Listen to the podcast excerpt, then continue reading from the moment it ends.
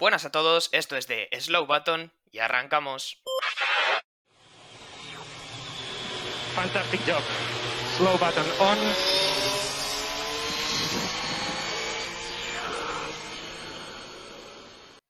Bueno, pues hola a todos y bienvenidos al que va a ser el tercer episodio de este podcast de, de Slow Button. Yo soy John Marco Gómez eh, y junto a mí hoy van a estar, como, bueno, básicamente todos los domingos, David Porras. ¿Qué tal, David? Pues eh, muy bien, después de estar literalmente 24 horas eh, viendo los coches y los test, pues eh, bien. Y también va a estar conmigo Javier Morán. ¿Qué tal, Javi? Muy buenas tardes. Bien, bien, como siempre, y con muchísimas ganas de, de hacer ya el podcast, hombre. Pues nada, vamos a por ello. Hay que decir, Javi, que especiales ganas, tal vez porque este es el primer episodio oficial de The Slow hay que decirlo. Después de nuestro episodio de introducción y del segundo episodio, que lo dedicamos a, a nuestras apuestas, pues podemos decir que este es el primer episodio en formato habitual. Vamos a estar aquí un domingo por la tarde eh, con un formato de 45 minutos, así que bueno, podemos decir que es el primer episodio. Bueno chicos, ¿qué traemos hoy? ¿Qué tenemos hoy? Pues evidentemente los test de Bahrein acaban de terminar hace escasos 40 minutos. Hemos tenido tres días de test eh, para que los equipos puedan probar los coches antes de arrancar la temporada. Eh, y nada, paso a comentaros así en general cómo habéis visto este fin de semana de test en Bahrein, David. Bueno, pues eh, empezamos el viernes con, con los problemas habituales ¿no? del principio de la temporada, con coches muy nerviosos y con las parrillas típicas, esos sensores, para que bueno, recopilen los datos de, de- del aire y que vean que los datos que se, que se tienen en pista, digamos, eh, se coordinan con los que eh, tenían que tener en el túnel de viento, ¿no? Y bueno, primer día un poco complicado, sobre todo por la tarde más, porque por la mañana hubo viento, pero luego por la tarde hubo literalmente una tormenta de arena. Y nada, en términos generales, por la mañana Ricciardo fue así el más rápido. Verstappen, que empezó un poco dubitativo, igual que el Red Bull, pero lo solucionaron súper rápido y por la tarde ya fue el más rápido y, parecía el más cómodo. Y como destacar así algo importante, bueno, Mercedes con los problemas en la caja de cambios que solo permitieron dar a botas seis vueltas. Pues sí, efectivamente. Eh, quería comentar rápidamente algo que ahora también matizarán mis compañeros antes de que empecemos a analizar el fin de semana y que creo que, bueno, estamos de acuerdo los tres en esto, pero hay que entender que los test al fin y al cabo son precisamente eso, son test, eh, los equipos están probando coches y evidentemente nadie está mostrando las cartas al 100%, entonces los resultados que vemos aquí pues no son eh, fiables ni pueden decidir ya a partir de aquí quién va a ganar la temporada, ¿no? Ni muchísimo menos. Entonces sí, como comentabas David, evidentemente el viernes fue un día complicado, ¿no? Los coches todavía no estaban muy bien adaptados a la pista, los pilotos tampoco, eh, las condiciones además que no fueron nada buenas, sobre todo por la tarde con esa tormenta de arena en el circuito de, de Sakir, que era especialmente curioso porque la Fórmula 1 se desplazaba a un circuito en mitad del desierto buscando tal vez ese, ese buen tiempo y eran precisamente las condiciones meteorológicas las que complicaban, las que complicaban la tarde, ¿no? Pero bueno, sí, fue una tarde bastante complicada por temas de visibilidad y también porque, bueno, la pista estaba llena de arena y, complicaba mucho el grip. Eh, Javi, ¿tú qué me comentas del viernes? ¿Cómo lo viste?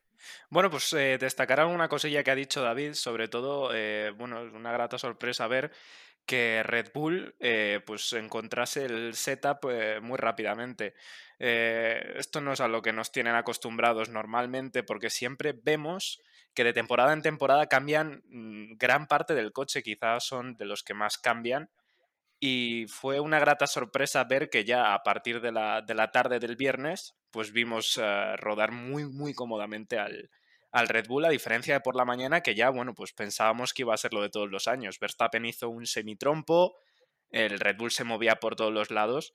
Y la verdad es que una grata sorpresa. También una grata sorpresa ver al Alfa Tauri y al Alpine rodar con tanta comodidad que de verdad parece que pues tenían ya el setup como programado, ¿no? Como que ya habían explorado todo, todos los parámetros del coche y que, pues eso, estaba listo para rodar ya.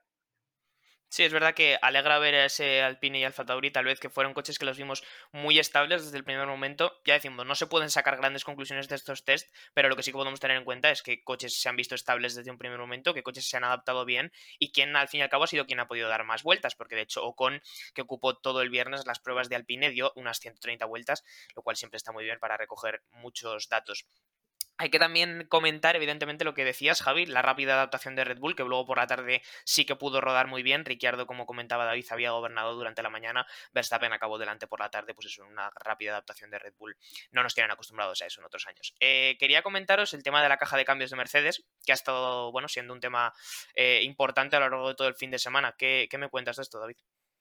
Bueno, pues eh, eh, bueno, primero matizar una cosa que igual que estamos hablando también de tiempos, eh, los tiempos, igual que, hemos dicho que no muestra las cartas, los tiempos dan totalmente igual. O sea, no significa que Ricciardo o Verstappen vayan a, ser luego el más rápido en, la primera clasificación, pero bueno, simplemente por matizarlo un poco. y, en cuanto a la caja de cambios de Mercedes, pues bueno, ya hemos tenido problemas con, componentes de la caja de cambios de Mercedes porque ahora comentaremos después, el sábado eh, ha tenido problemas Aston Martin que usa eh, los mismos motores de Mercedes. Y bueno, el viernes tuvo problemas, eh, Botas dio solo seis vueltas por la mañana, estuvieron tres horas y media para reparar el, problema de, la caja de cambios y en unos test que duran tres días, bueno, que se te vaya medio día no es, por mucho que seas el campeón y, y todo no, nunca es bueno, nada. Y luego también problemas eléctricos para, para Aston Martin, este equipo de, también de elementos Mercedes que, que ha tenido, va ido a, a por día, básicamente. Y luego, así como comentar otros pequeños problemas, eh, eh, normales quizá que suelen ocurrir, problemas hidráulicos con Haas, que permitió solo rodar a Mick Schumacher 15 vueltas, y luego un problema hidráulico de Leclerc que eh, fue poca cosa porque luego Carlos se pudo ponerse a, los mandos del Ferrari por la tarde muy rápidamente. Pues sí, eso, como comentábamos, el viernes día de adaptación y día todavía de algunos problemas, los equipos eh, ajustando eh, los coches y, bueno, por eso tuvimos más problemas que ningún otro día. Javi, ¿me quieres comentar algo más de este día, el viernes? Sí, bueno, como decía David, eh, son problemas típicos los hidráulicos, alguna fuga de, bueno, pues de cualquier fluido que va por dentro del coche, pero sí que fue una sorpresa ver, y es algo a lo que no nos tiene acostumbrados Mercedes, y es que le falle la fiabilidad de la forma en la que ha estado fallando y que además se ha cebado bastante con Aston Martin, como ha dicho David, porque es que Aston Martin ha ido a problema por día y bueno, cuando lleguemos a un poco al análisis de, hoy domingo, eh, es que la declaración de Vettel ha sido devastadora. No entienden el problema que han tenido hoy, día 14, eh, y les ha dejado sin rodar pues una hora y media de, de, de, vamos, de estos test tan valiosos que con tres días, una hora y media es un desastre. Desastre también para Mercedes el viernes, porque es que como quien dice se perdió las cuatro horas de por la mañana y por la tarde eh, pues más de lo mismo.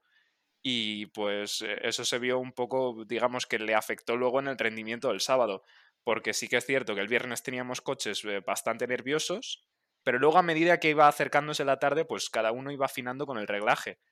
Pero claro, Mercedes no tuvo tiempo para afinar el reglaje, entonces partió el sábado con los problemas de nerviosismo en el coche que tuvo, bueno, pues el resto de la parrilla nada más empezar el viernes. O sea que un desastre.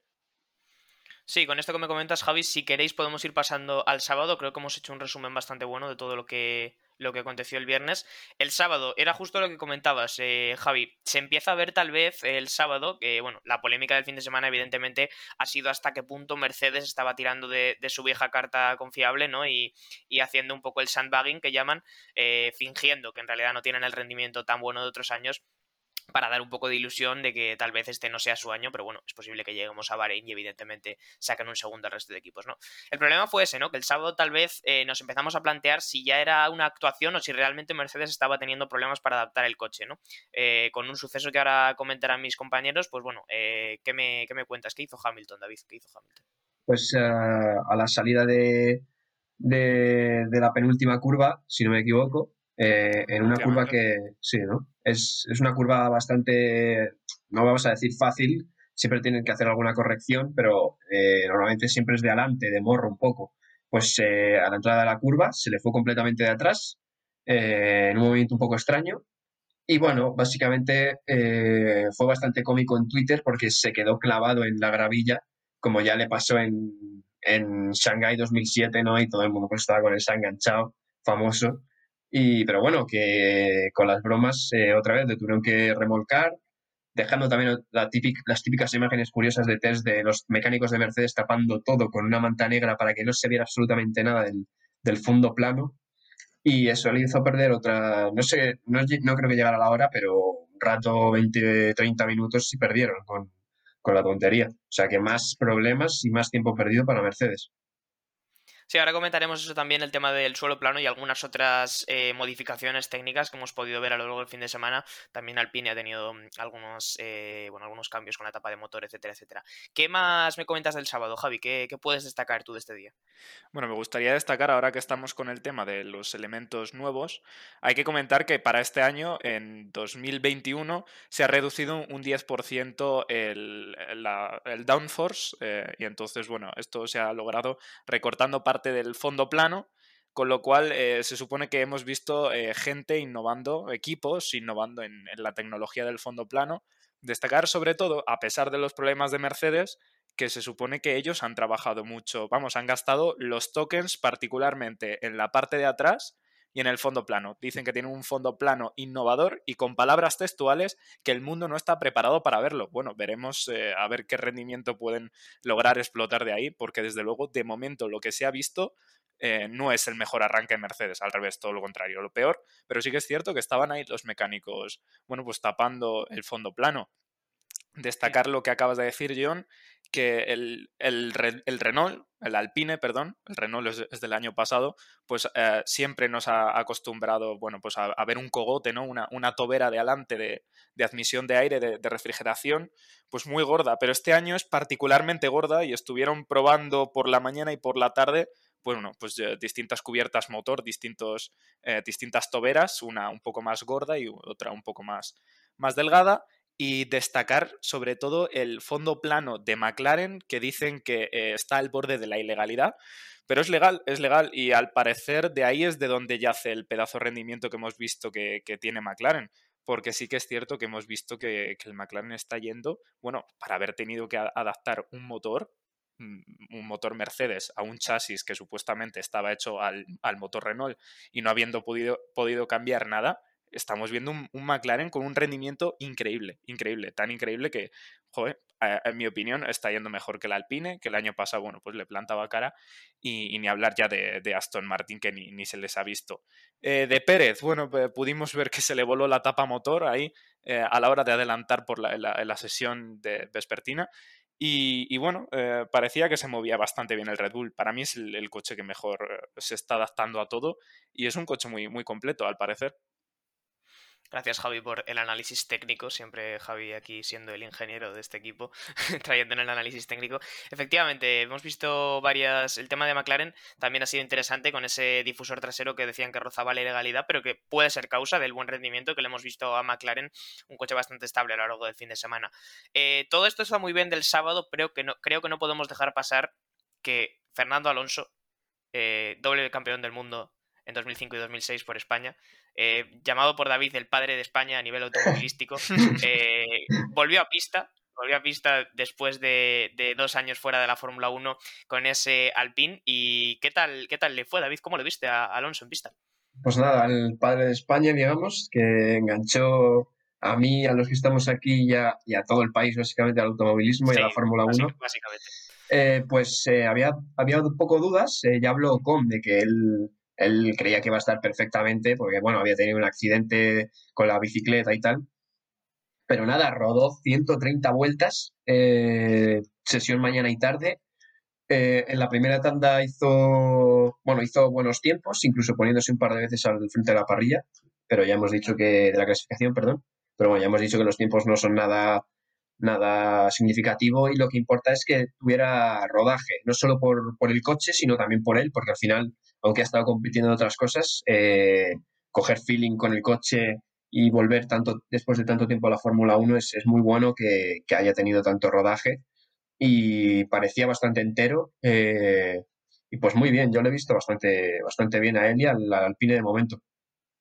Sí, el Alpine un coche que yo creo que lo que más se puede destacar, no sé si estaréis de acuerdo conmigo, es que ha sido un coche estable a lo largo del fin de semana, un coche que no se le ha visto muy complicado de conducir, como sí que ha sido el caso de otros monoplazas, y, y eso, lo que comentabas, David, sobre todo que Alonso ha, podido hacer muchas vueltas, también Ocon, y, y, al final creo que se llevan datos que son importantes para la temporada. Lo único eso, bueno, eh, han tenido el tema de la, de la etapa de motor, probaban distintas configuraciones, eh, una con una aleta, una aleta más pronunciada, otra con una aleta menos pronunciada, eh, teniendo en cuenta esa, esa tobera tan, tan importante y que ha destacado tanto por, por su grosor en este principio de temporada y bueno, que parece ser que era, eh, estaban recolocando elementos de refrigeración para, para, buscar la mejor configuración, teniendo en cuenta que colocar más elementos hacia arriba del coche pues las aleja del punto de gravedad que siempre intenta que sea lo más bajo posible. ¿no? También tuvimos el sábado en pista al otro español, tuvimos a, Ferra eh, perdón, a Carlos Sainz en con su Ferrari hay que decir que ya el viernes por la tarde podía haber probado el Ferrari, pero evidentemente las condiciones no eran nada buenas con la tormenta de arena que comentábamos. ¿Cómo viste a, Sainz el sábado, Javi? ¿Cómo le, cómo le viste? Bueno, pues siguiendo la tendencia opuesta de lo que vimos eh, con Alonso en el Alpine, un Alpine que, se, como decías, bueno, pues se mostró muy estable, al Ferrari quizá le, le, fallaba todavía un poco el tema de la estabilidad. Hay que recordar que, bueno, siempre que se recorta carga aerodinámica, este año se ha recortado carga aerodinámica en la parte trasera, eh, esa carga aerodinámica, el, coche queda descompensado, con lo cual también hay que retirar parte de la carga aerodinámica delantera. Y sí que es cierto que Ferrari, que se supone que se la tiene que jugar a algo más este año, eh, tiene un concepto algo distinto, quizá a los ingenieros les estaba costando un poco encontrar, bueno, pues digamos que el setup ideal. Y, y vimos ya a Sainz, bueno, pues rodando bien, estuvo rodando bastante, y, como decías tú, eh, por lo menos ya lo probaba en unas condiciones algo más normales, ¿no? Que, que, sea tu debut oficial en unos test de pretemporada y que la primera vez te toque salir con una tormenta de arena, pues siempre, siempre es un poco complicado y desde luego que el piloto no, no estuvo lo más cómodo posible el viernes. Eh, yo diría eh, que el Ferrari parece estar bien, parece estar bien, pero bueno, el domingo ya, hoy, hoy domingo ha rodado bastante mejor, Así que bueno, nada más que destacar, muchísima ilusión como, como español, eh, pues ver a, un español, a un español ahí en Ferrari, que la última vez que vimos uno fue, fue Fernando Alonso y ya sabemos cómo acabó la cosa. Efectivamente. Eh, también, bueno, voy a pasar a, para cerrar ya este sábado, destacar dos, dos, acontecimientos que tuvimos también, que lo comentabais antes. Pérez volaba la etapa de motor de su Red Bull después de salir del rebufo de un Williams, si no me equivoco. En recta, bueno, tampoco pareció nada importante. Lo que sí que hay que decir es que hemos visto a Pérez bastante cómodo en el, en el Red Bull, yo creo, a lo largo del fin de semana. No sé si me lo podréis confirmar, pero yo creo que era un Red Bull que se movía bastante bien por el circuito. Hemos visto a Pérez lanzándose a las curvas, confiando mucho en esa parte de atrás del Red Bull y y, de hecho hoy, eh, ahora lo comentaremos, pero el domingo por la mañana ha sido el que ha liderado la tabla de tiempos. Sí, eh, Checo, la verdad que sobre todo esta mañana, el domingo, le he visto muy, muy bien. Y, por ejemplo, en la curva 11 le he visto que cogía Arcén y se tiraba con todo el vértice, como, vamos, eh, evidentemente no en tiempos de clasificación por toda la configuración del coche, pero sí en pilotaje de clasificación, ¿no? Ya apurando y, y cogiendo todos los vértices, intentando marcar un buen tiempo con, con las limitaciones que tuviera ese Red Bull. Efectivamente. Y nada, el otro acontecimiento que quería destacar también, Aston Martin, ¿qué pasaba? Pues que volvían a tener el problema correspondiente, ya lo comentábamos antes, han venido a problema por día. El problema del sábado tal vez era el más eh, destacable porque fallaban con la caja de cambios, caja de cambios que viene evidentemente de Mercedes porque es su proveedor de motores, y hacía que Vettel solamente pudiera dar 8 vueltas por la mañana, un problema bastante serio, ¿no, Javi? Sí, sí, desde luego. Eh, bueno, para Aston, para en general, para cualquier equipo, eh, rodar poco, eh, como ya comentamos, 24 horas tienen estos tests y, rodar poco, pues pasa factura para, para, la preparación del primer Gran Premio, Gran Premio que va a ser también aquí en Bahrein. Con lo cual, bueno, vamos a tener por lo menos ya rodaje, pues en este propio circuito y setups más hechos o vamos, por lo menos ya con la idea de, de, lo que va a ser, pues X, X setup en, este, en este circuito. O sea que bien. Eh, en fin, eh, nada más que comentar sobre Aston Martin. Un poco pena, ¿no? Porque sí que es cierto que el año pasado eh, tenían el, concepto, este año lo siguen teniendo, ¿eh? pero bueno, compraron el, concepto del, del, Mercedes y no, no hemos podido ver brillar al Aston Martin. Entre que no han digamos, sacado todo el potencial y estos problemas encima les ha dejado gran parte del tiempo en el garaje, pues la verdad es que me queda un sabor de boca bastante amargo. No sé dónde ponerlos ahora mismo. Y, y eso, nada más. Sí, bueno, aprovecho ahora para comentar, ahora que cuentas un poco la desilusión de Aston Martin, eh, me está acordando precisamente de, mi apuesta. En el último podcast, episodio 2, dejamos nuestras apuestas para esta temporada y en nuestro Instagram os dejamos un concurso en el que eligiendo una de las tres porras, si resultaba ganadora la, porra que eligieres de nosotros tres, Team David, Team John Team Javier, podíais entrar en el sorteo de una camiseta de Kimoa de la tienda de Fernando Alonso. El concurso va a seguir abierto hasta el domingo que viene, hasta el podcast de la semana que viene, así que si escuchas este podcast, y todavía no has participado, vea ese post de Instagram, deja tu comentario y podrás ganar una camiseta de Fernando Alonso. Pasamos ya, si queréis, del, después de este inciso breve sobre, sobre el concurso, eh, al domingo, al día de, hoy, que, bueno, cuya sesión ha terminado hace apenas una hora. Eh, ¿Qué hemos visto el domingo, David? ¿Cómo, cómo se ha transcurrido la, jornada de? Bueno, pues el domingo ya con una pista ya sin arena, eh, con el evidente calor por la mañana, porque claro, está en medio del desierto, o sea, evidentemente hace calor por la mañana, por la tarde ya mejor temperatura, pero con unas condiciones ya muy, muy buenas y unos coches ya optimizados y más, más estables, pues eh, ya hemos tenido eh, ya más coches eh, rodando más cómodos, que no han ido a por, por vuelta hasta el final, quizá algunos, como puede ser Verstappen o Sunoda, evidentemente con, parecía que con carga de gasolina, pero ya han empezado algunos a, digamos, a calentar un poco más la cosa pero eh, bueno, destacar que pese a, pese a esa estabilidad, eh, hay algunos equipos que sí que es verdad que se ven más, más estables que otros y destacar el Red Bull. El Red Bull es que ha sido, eh, como ya decíamos antes, el, para mí el, mejor coche que he visto en, en los test, muy estable, con, los dos pilotos además, porque ahora comentaremos que en Mercedes, por ejemplo, no es lo mismo, un coche que se adapta a los dos pilotos, que va rápido, y eh, que ha dominado eh, por la mañana Checo y por la tarde Max. Efectivamente, vamos a pasar ahora a comentar eso que decías, porque muy bien comentado, el Red Bull parecía rápido para ambos pilotos, eh, sobre todo Checo, que es el, piloto que llega desde otra escudería y que tal vez debería tener un periodo de adaptación un poquito más largo, pues bueno, desde el primer momento se le veía cómodo en ese Red Bull. No pasaba lo mismo con Mercedes, que ya lo llevamos comentando durante estos minutos de podcast, pero que ha sido un poco la tónica de todo el fin de semana. Eh, se veía dentro de los problemas naturales que ha tenido Mercedes a Botas mucho más cómodo que a Hamilton, ¿no, Javi? Sí, sí, totalmente. Eh, y además esto no es a lo que nos tiene acostumbrado el, Mercedes. Sí que es cierto que todo el mundo lo sabe. Bottas eh, es un piloto que a niveles de velocidad es más lento que Hamilton, pero en cambio ha sido todo lo contrario. Vemos que el, el Mercedes estaba adaptando muchísimo mejor al, pilotaje de botas que al de Hamilton. Hamilton, desde luego, se le ha visto muy incómodo en, todas las sesiones. Vamos, a lo largo de, todo el fin de semana, Hamilton no, ha sido capaz de, estar cómodo con el coche. Muchas correcciones de volante, eh, tanto subviraje como sobreviraje, pero sobre todo sobreviraje. Y imagino que lo comentaremos más tarde, pero eh, yo creo que no sé, no, ahora mismo eclipsa todo esto, eclipsa todo el trabajo que tenía Mercedes hecho de otras temporadas y la verdad es que yo ahora mismo no me atrevería a ponerles como coche favorito. Eh, vamos, para mí es el, coche favorito Red Bull, como estaba comentando John, o sea, como está comentando David, se, está viendo un coche muy estable a diferencia del Mercedes.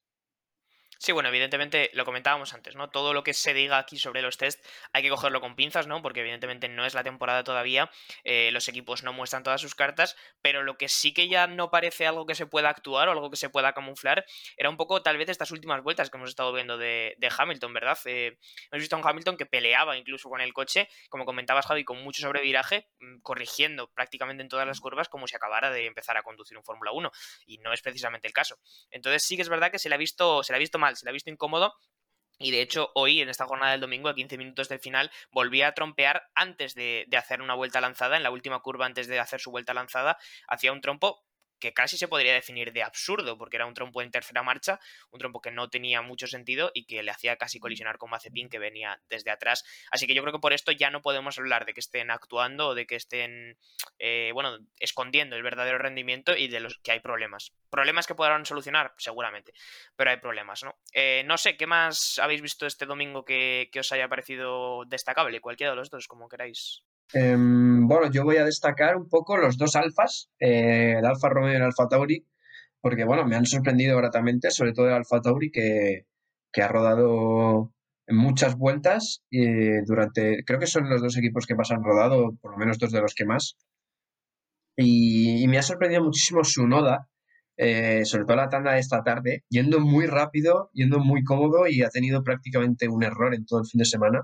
Para ser un piloto rookie, eh, por ejemplo, en Schumacher y en Mazepin hemos visto bastante más errores que en su noda. Y, y, hemos visto de los dos equipos, los dos alfas, que han rodado mucho y, a ver, son test y habrán ido con menor carga de gasolina, evidentemente no van a estar arriba, pero bueno, eh, se ha visto una mejora en los tiempos y comparando ritmos de carrera del año pasado con este año, eh, el Alfa Romeo, por ejemplo, Kimi tenía un ritmo superior al de su ritmo de carrera del año pasado. Para mí me ha sorprendido gratamente los dos. Evidentemente no van a ser coches que van a estar arriba, pero a ver si hay, se pueden unir en algunas carreras a, a esa media tabla para meterle todavía más cizañas si no hay pues Javi, ahora si quieres ya después de este comentario de David. Eh, sí, bueno, desde luego los dos equipos que comentabas ahora mismo, David, son equipos que, bueno, han tenido una mejora increíble durante, este invierno. Eh, quizás se deba, en el caso de Alfa Romeo, a que el motor Ferrari vuelve a ganar esos 30 caballos que, le faltaba la temporada pasada y en el caso de, Alfa Tauri, bueno, pues la adopción de, ciertas piezas de, de, su padre, ¿no? Que sería eh, la escudería principal Red Bull. Eh, sí, la verdad es que la, cosa va así, porque eh, es muy curioso, sobre todo a la hora de comparar conceptos, que vemos, por ejemplo, el Mercedes con muy poco rake y luego le hacemos una comparativa del coche que, digamos, sería su hijo, es el Aston Martin, el que, vamos, el que Lawrence Stroll ha, comprado pues, las piezas del equipo Mercedes, y ves que tiene una filosofía muy similar. El, el, Aston Martin tiene poco rake, en cambio luego vemos que el Red Bull siempre ha tenido mucho rake, acostumbra a tener mucha diferencia de alturas entre el delantero y el tren trasero, y así pasa con, el Alfa Tauri. Y además este, este año han adoptado incluso más piezas de, del Red Bull, o sea que gran parte del rendimiento que han ganado probablemente se deba a eso. Eh, destacar eh, eh, sobre todo Yuki Tsunoda, ha rodado increíble, parece, no parece un rookie, ya se veía quizá en algunos vídeos que colgaba así como de teasers Alfa Tauri en Instagram cuando estaban rodando en Imola, que bueno, Yuki Tsunoda encaraba a la chica de, de, Imola a una velocidad increíble y vemos que, no sé, está el hijo de Michael Schumacher y, y Mazepin fallones, estaban cometiendo muchos fallos de, bueno, bloqueadas de, de frenos y, y, bueno, sí que es cierto que no es el mismo coche. Yo, por ejemplo, creo que Haas va a ser el, peor coche por detrás del Williams, que ahora le comentaremos, imagino. Pero sí que es cierto que para ser rookies los tres viniendo de la Fórmula 2, no sé, se ha visto especialmente bien a, a su noda. Sí, sobre esto que comentabas de los pilotos rookies, yo creo que también hay que, tenemos que tener en cuenta no solo el nivel de pilotaje que hayan traído cada uno, sino el coche al que se han tenido que, entre comillas, enfrentar a lo largo del fin de semana. ¿no? Yo creo que el Alfa Tauri demostrado ser un coche bastante más estable que el Haas a lo largo del fin de semana, y yo creo que eso también ha puesto en más dificultades tanto a, a Mick Schumacher como a, como a Mazepin. Em, sí, bueno, es un poco la, línea que comentabais, ¿no? Eh, eh, los rookies Vamos a ver este año qué tal lo pueden hacer, pero en estos test ya nos han dejado sus primeras impresiones y Yuki Sonada, pues la verdad es que se la ha visto muy, muy asentado y con mucha madurez. También quería comentar en base a lo que decías antes, eh, Javi, es verdad, el Alfa Romeo ha sido los equipos que más ha rodado a lo largo de esta temporada y de hecho ayer Kimi Raikkonen declaraba que el motor Ferrari lo sentía mucho mejor que el año pasado, lo cual nos da una pequeña ilusión a decir, oye, tal vez Ferrari este año ha conseguido un rendimiento decente que lo va a alejar de, de esa sexta posición en la que terminó la temporada pasada y en la que yo creo que todos estamos de acuerdo no es un equipo a la que, a la que pertenezca, ¿no? Eh, nada, comentar, evidentemente, hoy el domingo ya ha sido un día de mucha más fiabilidad en general, ya los coches estaban ajustados, no ha habido prácticamente incidentes destacables. Eh, bueno, también es verdad que esta fiabilidad seguramente, eh, ahora lo comentaremos, pero yo creo que viene un poco de, lo continuista de los coches para este año, ¿no? Quiero decir, si nos fijamos en test de años pasados, la fiabilidad sí que ha sido más irregular, ¿no? Y había muchos más problemas, pero este año, al fin y al cabo, los coches no han cambiado mucho. Tenemos coches que son evoluciones muy directas de los del año pasado entonces pues bueno, los equipos ya saben que funciona y que no, y excepto cosas muy puntuales como esa caja de cambios de Mercedes, yo creo que no había, no tenía sentido que viéramos más problemas. Javi, ¿qué me quieres comentar?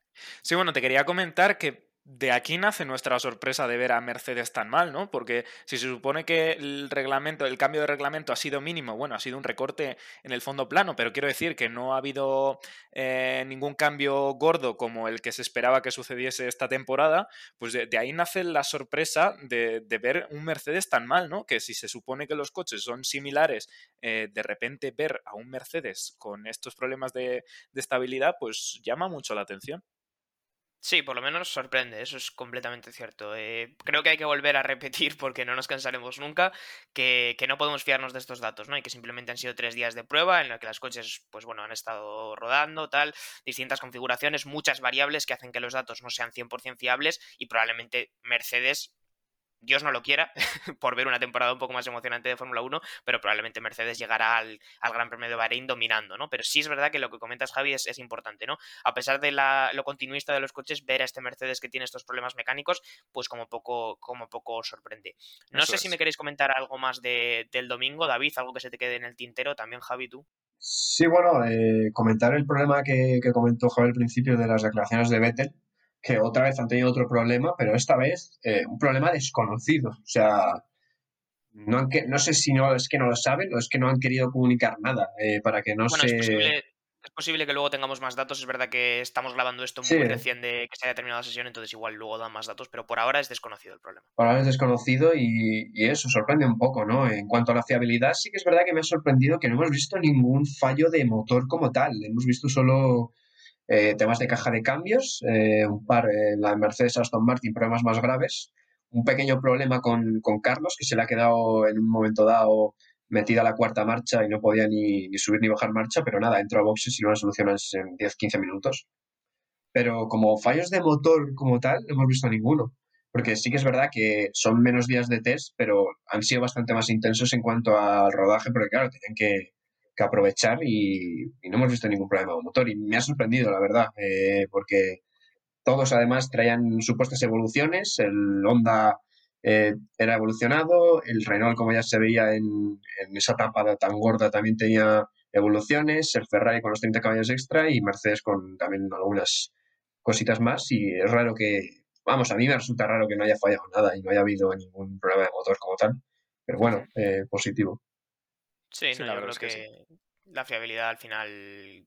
Yo es lo que decía, ¿no? Yo creo que esto, esto que comentas de que no haya habido tampoco grandes fallos de motor viene de, eso, ¿no? Los coches son muy parecidos al año pasado, los equipos no están probando cosas tan transgresoras igual como otros años, y entonces también por eso vemos menos problemas. Comentar simplemente este domingo, eh, como decíamos antes, eh, Pérez ha dominado durante toda la mañana, ha sido un día de dominio en cuanto a los tiempos, eh, aunque sean unos tiempos realmente ficticios. Pérez ha dominado por la mañana, día de dominio de Red Bull, luego Verstappen ha sido el que por la tarde ha encajado el mejor tiempo del fin de semana con un 1.20 28.9, si no me equivoco. Eh, te confirmo un segundín, 1.20, eso es, justo. 1.28.9, efectivamente. Segunda posición se quedaba Yuki Sonoda, que hacía 1.29 muy bajo. Bueno, ya sabéis, tiempos que hay que coger con pinzas, porque evidentemente si Yuki Sonoda ha hecho esa vuelta con muy poca carga de gasolina, no se puede comparar con ninguna otra. Eh, sí que es verdad que hoy el domingo ya hacia la última hora y también desde ayer, el sábado, hacia las últimas horas, los equipos también proban un poco vueltas más rápidas, pero han sido unos días sobre todo caracterizados por tandas largas, eh, mucha prueba de los neumáticos C2, veíamos alguna prueba de los neumáticos de testing que traía Pirelli, pero sí que ha costado más ¿no? ver esas vueltas rápidas por parte de los equipos. No ha habido muchos equipos que hayan centrado sus, sus pruebas en, esas vueltas más rápidas, esas vueltas de, clasificación. ¿no? Eh, Javi, ¿me querías comentar algo más antes? Me ha parecido. Eh, bueno, decir justo lo que estabas comentando ahora, no hemos tenido quizá tanta... Bueno, mm, no, ahora mismo estamos un poco despistados, ¿no? Porque además de que han sido solo tres días y no son, eh, bueno, pues esos cinco o seis días a los que siempre hemos estado acostumbrados, pues hemos visto a pocos equipos entre que Aston Martin no ha podido sumarse pues por problemas de fiabilidad y que Alpine al parecer pues no ha querido mostrar todas las cartas, pues no, no, no ahora mismo estamos un poco despistados con el tema de cuál es el rendimiento de, de cada equipo. Eh, lo, que, lo que has comentado justo ahora, John, eh, si es que la prueba del delito es ver a su noda a, menos de una décima o una décima mm. de, Verstappen. O sea que, bueno, pues ahí está el nivel de, lo que podemos saber. Sí, efectivamente, no. Ya decimos, no, creo que no hay que cansarse de decir que, que, los tests son simplemente test, son más para los equipos que para los aficionados. Evidentemente para nosotros son por volver a ver a los monoplazas en pista después de, después de tantos meses, ¿no? Y como comentaba David, por estar 24 horas a lo largo de un fin de semana eh, pegados a la pantalla viendo coches dando vueltas, ¿no? Sin ni siquiera adelantarse. Pero bueno, justo en esta línea ahora, según se me comentaba esto, se me estaba, me estaba ocurriendo eso, ese acontecimiento, porque no sé cómo llamarlo, que hemos podido ver al final de, de la sesión de tarde del domingo con Carlos Sainz y Raikkonen. Sí, sí, eh, no, en, en ha, sido, ha sido realmente extraño, hay que decirlo. A mí me ha parecido una temeridad. Sí, yo lo estaba viendo en, en Sky Sports y, y, ha sido una cosa muy extraña. Eh, ya digo, casi la sesión se estaba dando por terminada y, y, parecía que ya era pues outlap, estaban volviendo simplemente a boxes, cuando de repente, pues no sabría deciros en qué curva ha sido exactamente, tal vez Diez. una curva 10, ¿no? Curva Sí. cerrada, evidentemente.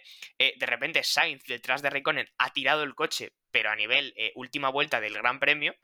Eh, y evidentemente ha colisionado, ha llegado a tocar con, con Raikkonen y ha sido Raikkonen el que se ha tenido que apartar, un movimiento tal vez no muy acertado por parte de Sainz, pero no hemos entendido absolutamente nada, porque claro, la sesión se daba por terminada, ha sido bastante sorprendente, ¿no? Sí, además en, en Dazón no lo han echado porque yo estaba viendo Dazón y a las 5 han chapado y justo es cua- es cuando has empezado tú a comentar lo de qué pasa, qué pasa, qué hacen, que lo he puesto lo que estabas eh, poniendo aquí en el Discord y tal, y he visto la acción y no entendía nada, la verdad. O sea, Sí, la verdad es lo que, es lo que dice John. Parece, vamos, eh, acción o, o movimiento digno de última vuelta. Me estoy jugando la primera posición. Eh, no sé si han llegado a colisionar, como dice John, pero lo que sí que es sí, han cierto. tocado, han tocado, ¿eh? Sí, han sí, llegado a tocado, tocarse, pues es lo que- Lo único que ha estado muy rápido Raikkonen, así que hay que decirlo, y se ha apartado eh, rápidamente. De hecho, los dos coches han llegado a ir por fuera, por el exterior de la curva, pero sí ha, ha habido un ligero contacto. Lo que está claro es que, eh, bueno, esto en carrera, de, evidentemente, los pilo- un piloto atento e inteligente como puede ser Raikkonen, pues sí, quizás sea parte como ha sucedido ahora en los test, pero hay que recordar que estos son test y no es una carrera. Y bueno, yo si fuese Binotto, eh, ten- mantendría una conversación con Carlos, oye, pues no está, no está demasiado bien que en test puedas ya causar un, accidente eh, y además motivado, ¿por qué? Porque es que realmente no, no veo el motivo por el cual ha dicho, venga, oye, en la curva 10, que además es la más complicada, eh, vamos a intentar adelantar a Raikkonen. Por cierto, no hemos comentado, no hemos hecho ningún update de cómo quedó la evolución de Carlos en Ferrari desde el sábado. Eh, hoy se ha visto un Ferrari mucho más tranquilo, o sea que, y bueno, rodando sin correcciones. Desde luego menos que las del Mercedes, o sea que eso ya es buena señal. Siempre es buena señal, efectivamente. Nada, sobre ese acontecimiento, destacar que además luego ha sido bastante curioso porque, entre comillas, podríamos decir que se han picado los dos pilotos y desde esa curva 10 hasta la, hasta la última curva de circuito hemos visto prácticamente una carrera entre los dos, eh, Sí, sí. lo cual ha sido, pues ya digo, bastante, bastante curioso, bastante incluso un poco cómico, pero bueno, eh, sin más, un movimiento un tanto extraño hacia el final de la última sesión de hoy. Como decías, Javier, Verde, efectivamente, ese Ferrari hoy bastante cómodo, yo creo que tanto Charles como Sainz eh, han ido bastante bien, un Ferrari que, bueno, da por lo menos ligeras esperanzas, aunque hay que decir que es ya esto historia natural de la Fórmula 1, que los Ferrari vayan bien en test y luego no tan bien a lo largo del año, así que yo evidentemente no, no me quiero quedar con nada, tampoco aferrarme a Ujú. nada, ¿no? Recordar Eh, no también, sé- eh, Ah, bueno, sí, sí, Javi, un segundinho. Nada, recordar a la gente, por si acaso, que tiene muchas ganas de ver a Ferrari arriba, hay que decirles, hay que comentarles que Ferrari no se ha fijado como objetivo el volver a estar dominando la parrilla. Eh, su objetivo, ambicioso pero real, según ha dicho Marc Gené, es eh, poder estar otra vez colocados en, la tercera posición de, de constructores, cosa que ya veremos, pero bueno, que la gente no espere demasiado. Paciencia. Realmente Carlos no podía eh, rechazar una oferta eh, de Ferrari, porque es que es Ferrari, así que bueno, quizá lo bueno hay que esperar un poquillo para verlo y estoy seguro de que en 2022 por lo menos podremos ver muchísima más acción, al igual que con el Alpine y Fernando Alonso, que ya lo dijo Fernando Alonso, vuelvo realmente para el 2022. Con gente que quiere volver a ver arriba a Ferrari, te refieres a David, ¿no, Javi? Eh, sí, efectivamente. A ver. ¿no? Vamos, a ver, hay muchísima gente que quiere ver a Ferrari arriba, ya te digo yo que no soy solo yo, porque llevan, es que llevan desde 2008 sin, sin, sin ganar nada. O sea, una escudería como, como Ferrari, que es la más laureada es desde 2008, o sea, es totalmente increíble. sequía Y- terrible. Y ya te digo yo que, que hay más, hay más personas que quieren verlos arriba. Y yo, bueno, comentar eso que sí, que los he visto bien esta sesión. Y también comentar mucho que creo que han ido bastante guardando las cartas porque Ferrari es mucho de calentarse la boca en los tests y luego que les metan ocho décimas en la primera carrera. Y hemos visto cómo eh, Leclerc y Carlos muchas veces en final de recta no metían ni la octava. O sea, iban con un mapa motor súper cuidadoso, eh, sin mostrar la velocidad punta, sin mostrar si realmente ese motor da los 30 caballos que dicen que dan extras, eh, porque iban, ya te digo, que no, no abrían DRS, no metían octava marcha y solo a un poco al final ya han mostrado algo de medio vuelta rápida con el neumático blando. Efectivamente. Javi, ¿me querías comentar algo antes de que pasemos a ir cerrando este podcast? Eh, bueno, comentar un poco por encima o sea, sobre lo que ha dicho David.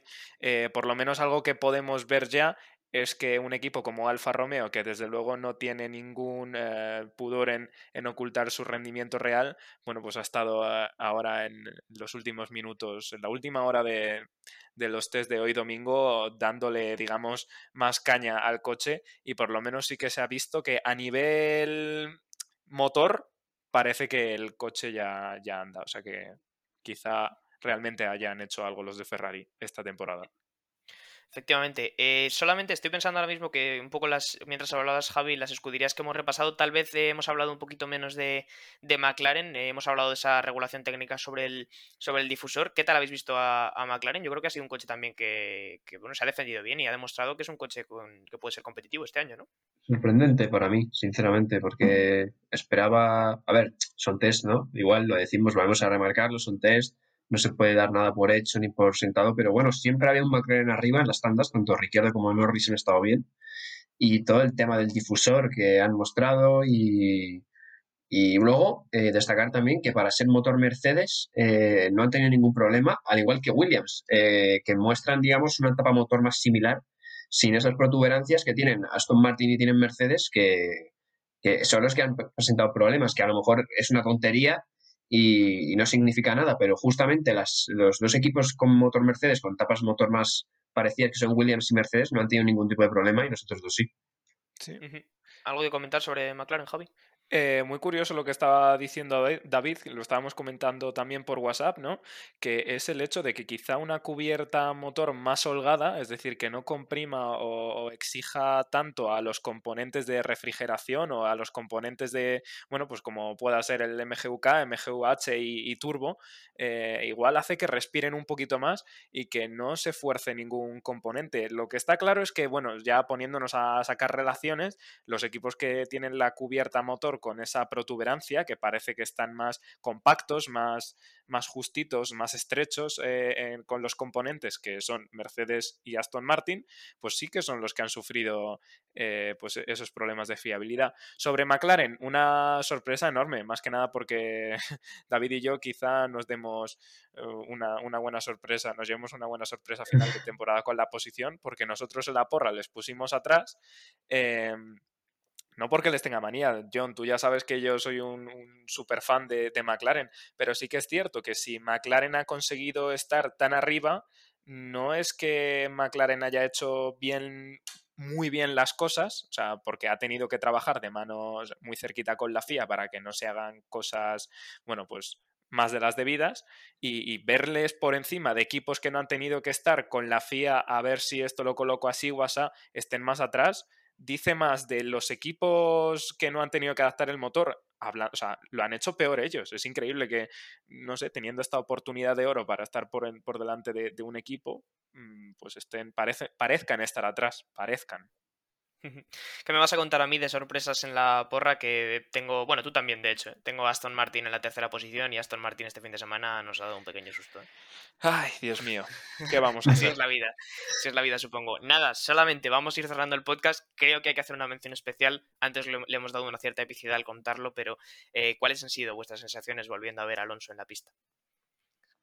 Uf, nada, pues como un niño de 11 años, porque eh, mucha emoción y, sobre todo por, porque Alonso, no nos olvidemos, dijo que él, si volvía a la Fórmula 1, no era para retirarse, era para intentar ganar un mundial y porque veía que, podía ser un proyecto ganador.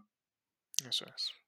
¿Y tú, Javi, cómo, cómo estabas? ¿También niño de 11 años? Javi de 11 años delante del televisor. Pues sí, tal cual. Y además muchísima nostalgia ver ese casco eh, que lleva Alonso, que es un casco modernizado del que llevaba en 2005 y en 2006. Eh, bueno, pues como ya comentamos, no ha vuelto para quedarse un añito, ha vuelto realmente para la temporada 2002, o sea, uy, 2002, 2022, que es para cuando se han aplazado los cambios reales de aerodinámica y pues súper, súper emocionado. No sé si es cosa mía, cosa del cerebro, la ilusión, pero sí que es cierto que las cámaras que enfocan a Fernando Alonso mientras está haciendo una vuelta rápida se ven distintas que las vueltas rápidas de cualquier otro piloto. La verdad es que la forma en la que conduce Fernando Alonso, solo con verlo desde fuera, sabes que realmente eh, está yendo ya a dar el máximo y pues eso emociona, desde luego. Pues a ver si tienes, si tienes razón, Javi, con eso. Eh, vamos a ir cerrando, evidentemente, este podcast. Tenemos aquí nuestros buenos 45 minutitos. Eh, esto va a ser de Slow Button 3. Os hemos traído el resumen y análisis de estos test de Bahrein, que como decimos, han terminado a las 5 de este domingo, día 14 de marzo. Eh, de Slow Button volveremos, volveremos el domingo que viene no sabemos todavía con qué, pero aquí habrá un podcast. No os preocupéis, ya os traeremos algún tema variado, algo más desenfadado, algo más de entretenimiento. Y el siguiente domingo, ya será día 28, volveremos a estar en Bahrein, pero esta vez ya para el Gran Premio de Bahrein, primer Gran Premio de esta temporada 2021. Como siempre, muchas gracias, David. Muchas gracias y, nos vemos ya la semana que viene y a ver cuándo empezará, que empiece ya la temporada, por favor. Eso es, ya hay ganas. Eh, también muchas gracias, Javi, por estar aquí. Muchas gracias a ti, John. Y nada, a todos vosotros, muchas gracias por escucharnos otro día más. Como digo, volvemos el domingo que viene con otro podcast de The Slow Button. Hasta luego. Muchas gracias por escuchar este podcast de The Slow Button. Puedes seguirnos en Spotify para no perderte ningún episodio y también en nuestras redes sociales para enterarte de todas las novedades. Hasta la próxima.